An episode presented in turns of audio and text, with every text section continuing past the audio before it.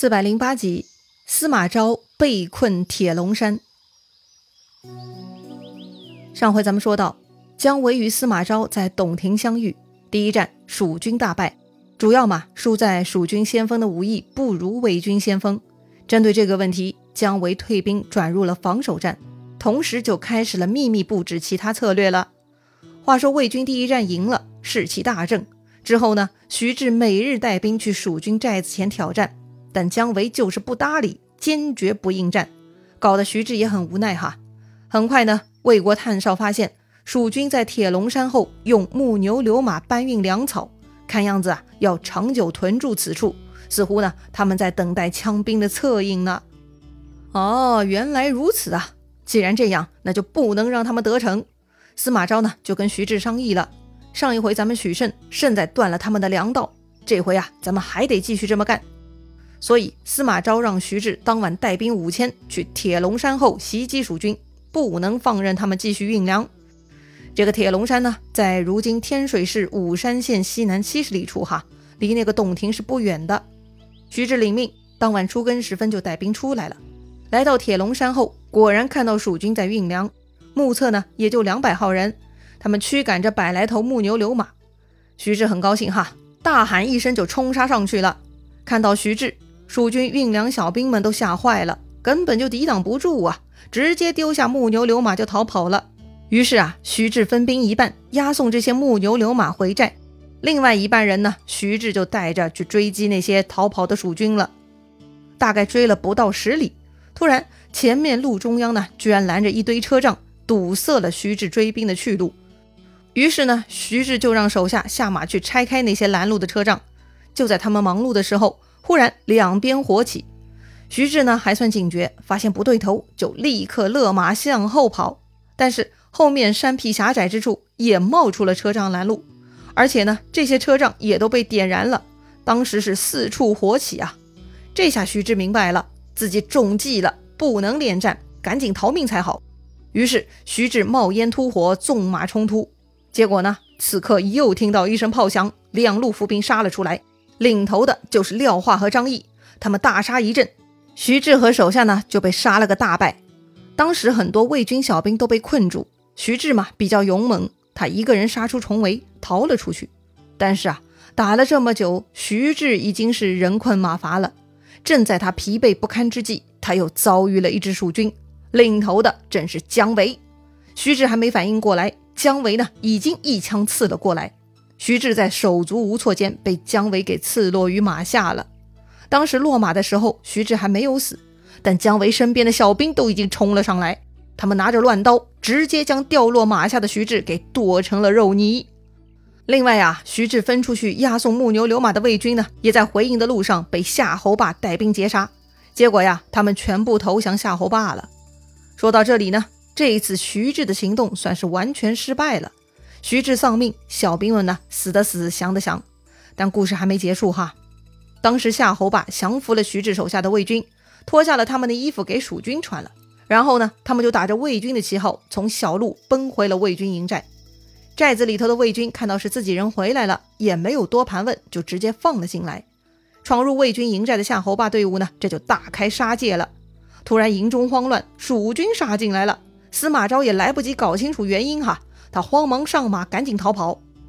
不过呀，司马昭很快就遇到了拦截他的廖化，于是司马昭又掉头向后退。但后面的姜维呢，又带兵杀到了。哎呀，司马昭居然遭遇前后夹攻，眼看四下无路，司马昭呢，只能带兵冲上铁龙山据守了。冲上铁龙山，司马昭能撑多久呢？话说呀，这个铁龙山地形也很奇特。上下山呢，只有一条路，四下都很险峻，很难上下。最糟糕的是啊，山上只有一口小泉水，仅够一百人的饮水。而跟着司马昭上山的有六千多人。姜维发现司马昭逃上了铁龙山，姜维呢并不上山强攻，而是在山下路口把守。这么一来，山上司马昭的人马口渴难耐，苦不堪言呐。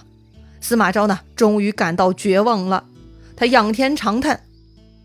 哎呀，中计了！我这是要死于此地了。哎，这话是不是很耳熟啊？当年司马昭跟着父亲司马懿一起被困上方谷，一度他们父子三人也都绝望了。但是老天保佑啊，一场大雨解救了司马懿父子。如今的司马昭再度陷入困境，这一回老天会不会帮他的忙呢？话说呀，当时跟着司马昭上山的还有他的主簿，名叫王涛。王涛说呀，当年耿恭受困，败井而得甘泉，将军要不也试一试？呃，这位王涛是不是又在说典故啊？是了，你猜对了哈。王涛提到的耿恭，其实呢是东汉时期的一位名将，在汉明帝时期哈，有一次呢，耿恭与匈奴对战，他被匈奴人围困，断绝了水源，掘地十五丈呢，也没有搞到一滴水。当时官兵焦渴困乏，甚至呢到了挤榨马粪汁来饮用的地步了。就在这样危难的时刻。耿恭想起来李广将军的传说，说呀，李广拔佩刀刺山，泉水从山中喷出。所以呢，耿恭相信汉室恩德神圣，必然不会走投无路。于是啊，他整理衣服，向那口不出水的井拜了两拜，替将士祈祷。然后嘛，奇迹就出现了。过了一会儿啊，水柱喷出，众人齐呼万岁。不但有了水源能救性命，出水之后呢，汉军士气大振。耿恭命人在城上啊泼水给匈奴人看，表示汉军呢有神明的帮助。于是啊，匈奴就撤退了。好了，这个呢就是耿恭受困败井而得甘泉的故事了。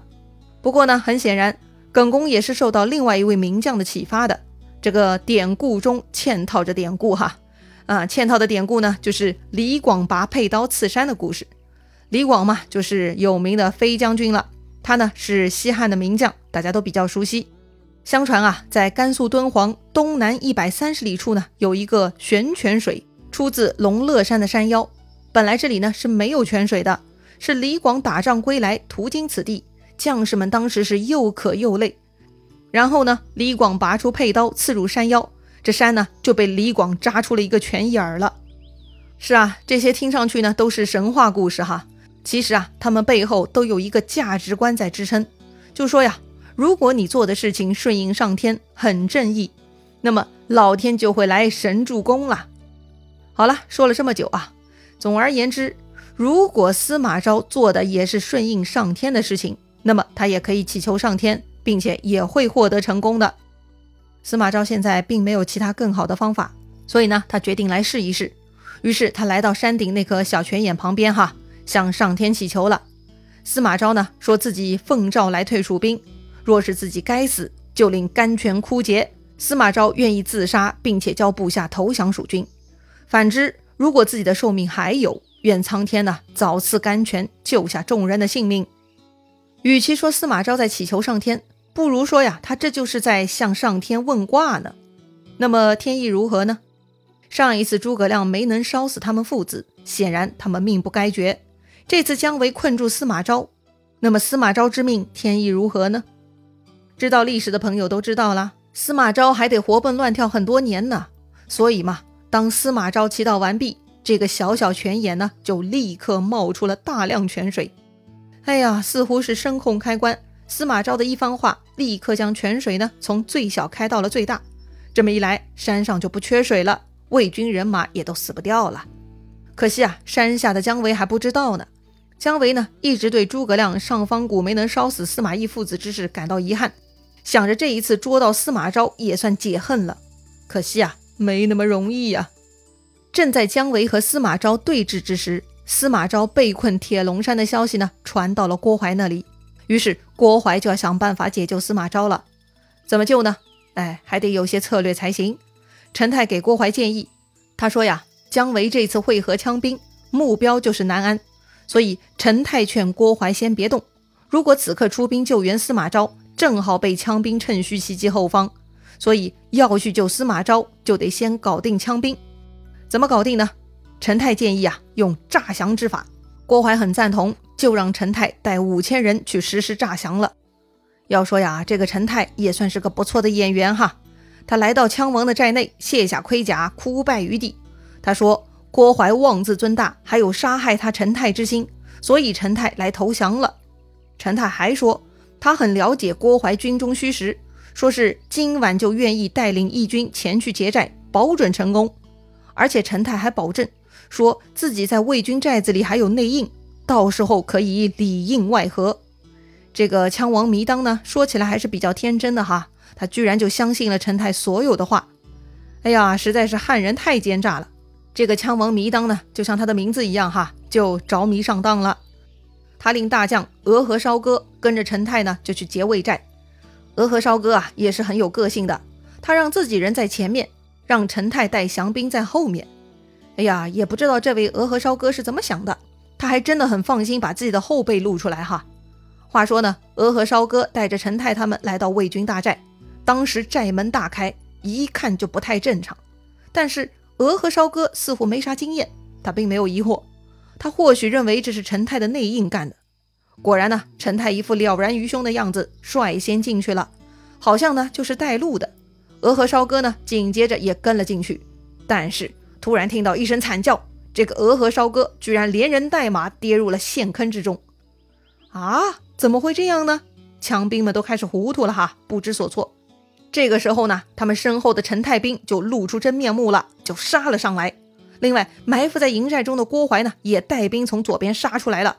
羌军是顿时大乱，一番自相践踏，死者无数啊！没有丢命的呢，最后也放弃了反抗，全部投降了。那个掉入陷坑的鹅和烧哥脸皮比较薄，他发现自己中计失败了，他呢不肯投降受辱，索性就自刎而死了。好吧，自杀很容易，也就一刀，但他死了，羌军就完蛋了嘛。